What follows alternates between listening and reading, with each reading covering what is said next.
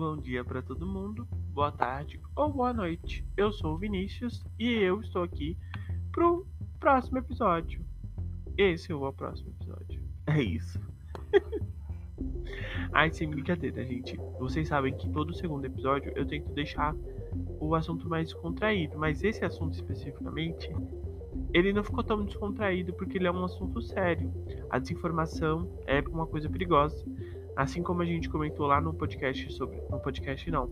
No episódio sobre negacionismo, a gente lê a fake news como um, um perigo. É uma espécie de doença. Então, a fake news faz parte do negacionismo. Eu não foquei tanto lá naquela parte específica, porque é, negar a verdade comprovada por ciência é o papel da fake news. Então, a Terra plana pode ter sido iniciada com uma fake news. Assim como aquelas imagens do Zap Zap, sabe? Do Zap Zap, que foram divulgadas pelo WhatsApp, que tinham a Pablo Vittar na nota de 100 reais, falando que a, a Pablo Vittar foi longe demais. Isso era um tipo de fake news. Isso também afetou as nossas relações políticas hoje. E o que a gente vai focar nesse podcast? Eu disse no, no outro podcast, a gente viu as relações e as transformações, assim, mesmo que de maneira mais geral, é, eu não sei, eu acredito que eu não foquei nas, nas transformações, eu foquei mais em como a fake news está atrelada na política. É, a gente pode melhor ver agora que a fake news mudou por causa de uma ferramenta ou de ferramentas de comunicação em massa. É, a fake news mudou com o uso da televisão. A fake news já tinha mudado com o uso da, do rádio. A fake news lá na Segunda Guerra Mundial usou de produções audiovisuais. Mas a fake news agora, no século XXI, ela usa da internet. O principal palco que todo mundo conhece, todo mundo tem um, um smartphone que é um celular, né? Fala assim, com um celular 4G, 5G. O 5G também é uma tem uma fake news do, do 5G muito interessante que o 5G vai acabar com alguma coisa. Assim, fake news não falta. O que é importante ressaltar aqui é a política já vem sendo minada pelos seus adversários, pela por campos específicos há um bom tempo. Então, propagandas falsas são propagandas falsas. É, a pessoa está prometendo uma coisa e não está cumprindo. Por exemplo, Bolsonaro falando que ia trabalhar sendo presidente. Gente, a gente sabia que não ia trabalhar.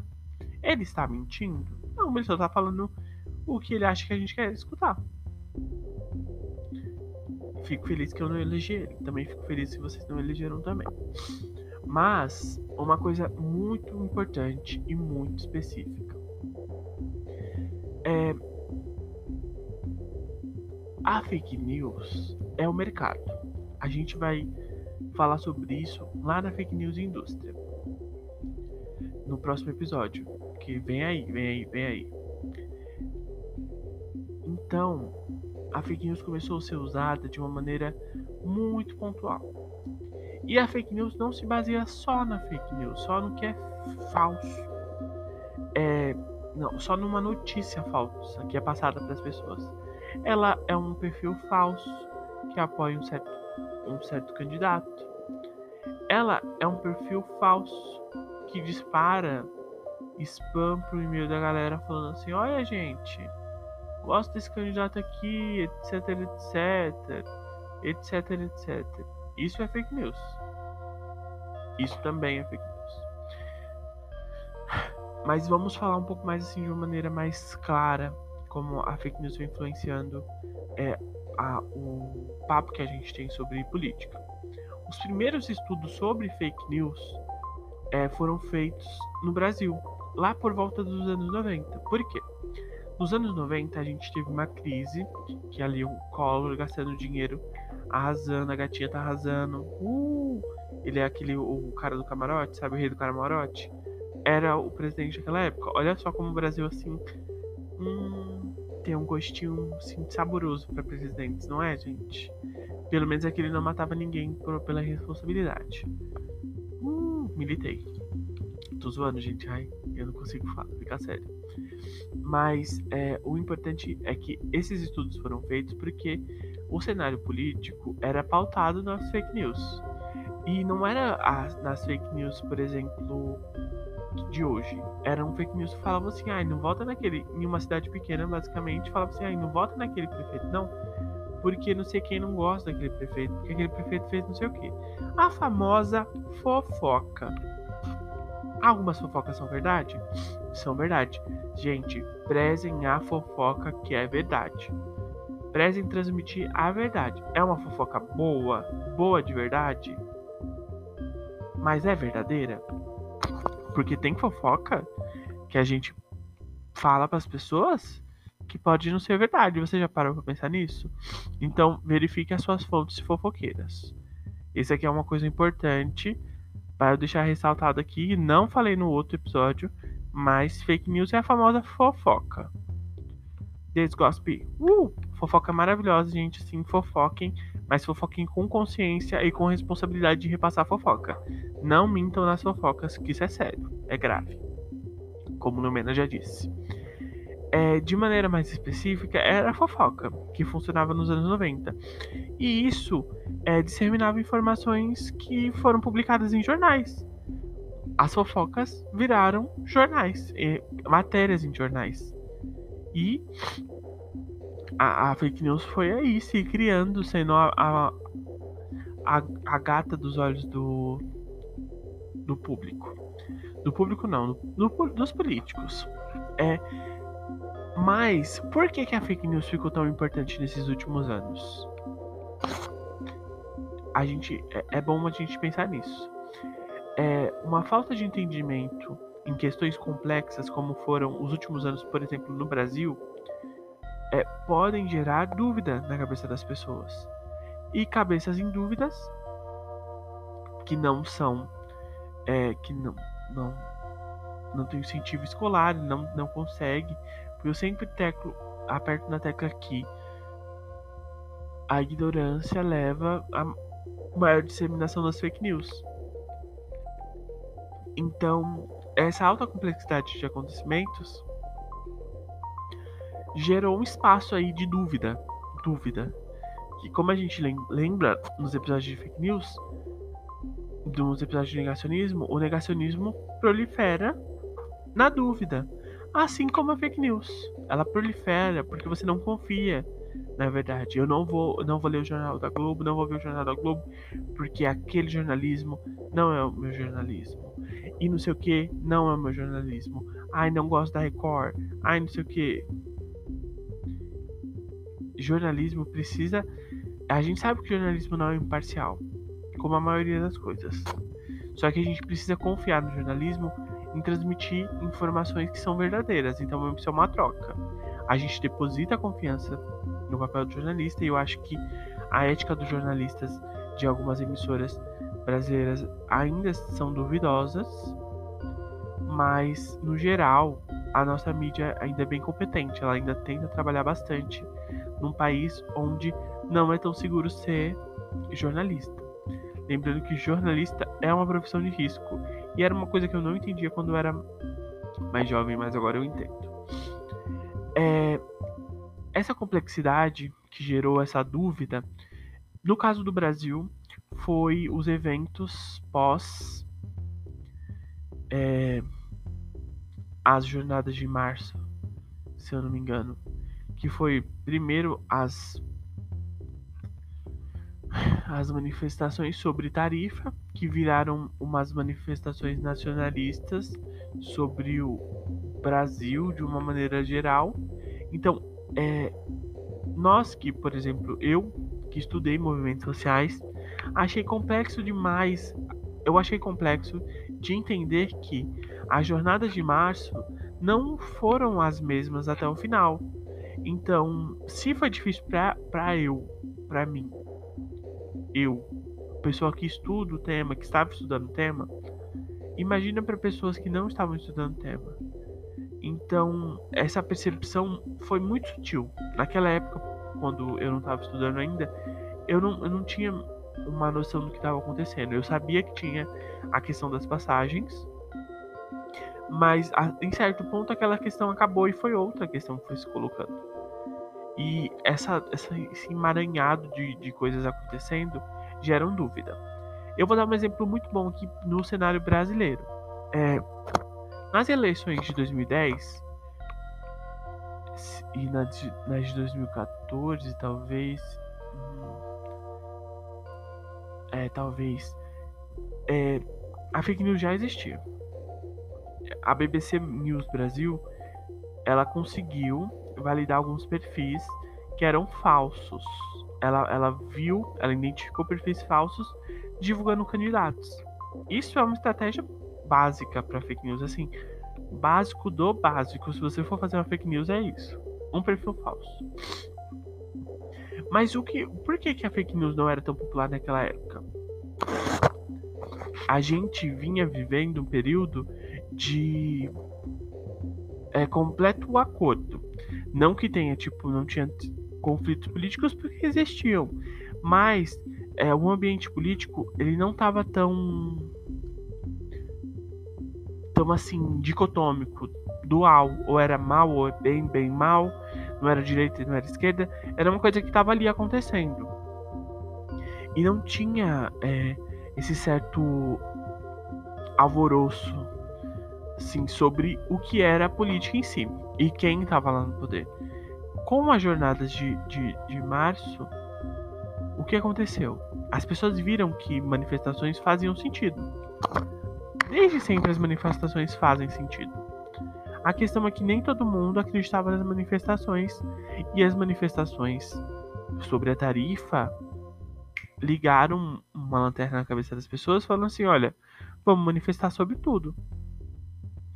E que eu, assim, gente, eu sinceramente sou a favor sim de manifestações pacíficas para que a gente consiga saber é, se posicionar, tentar pautar nossos direitos. Então é importante mesmo. Eu, eu, eu não nego isso.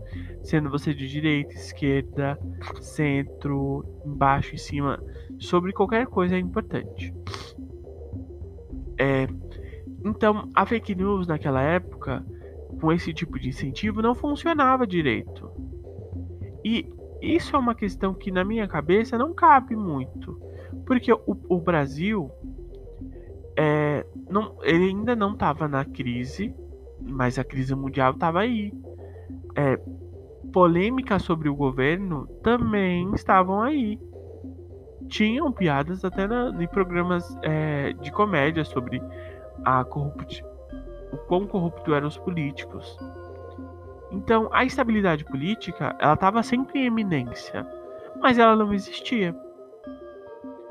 E eu gostaria, e, assim, eu só eu não tenho essa resposta, mas eu acho plausível colocar aqui, que é interessante a gente parar e pensar assim, o que que o povo tava fazendo para não ser tão dicotômico assim? Que, por que, que a fake news não, não virou um, um, monstro como ela era agora?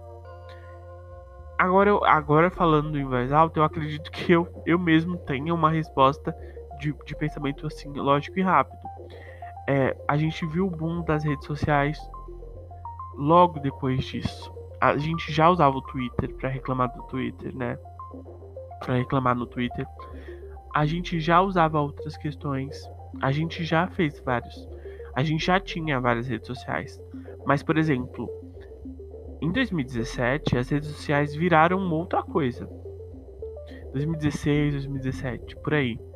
Elas não viraram só é, compartilhação do que eu tô pensando, do que eu tô fazendo para as pessoas que eu conheço. Elas viraram um negócio. E esse modelo de negócio preza por alcance. E o que alcance traz? Influência. É, então, o que, o que acaba combinando com isso? Agora eu vou lá para os Estados Unidos. Nas eleições para presidente, eu creio que de 2016, o presidente Donald Trump usou de uma estratégia bem simples de disparar fake news. Isso não é. Isso, eu não tô falando isso assim, tirando isso da minha cabeça, não, gente.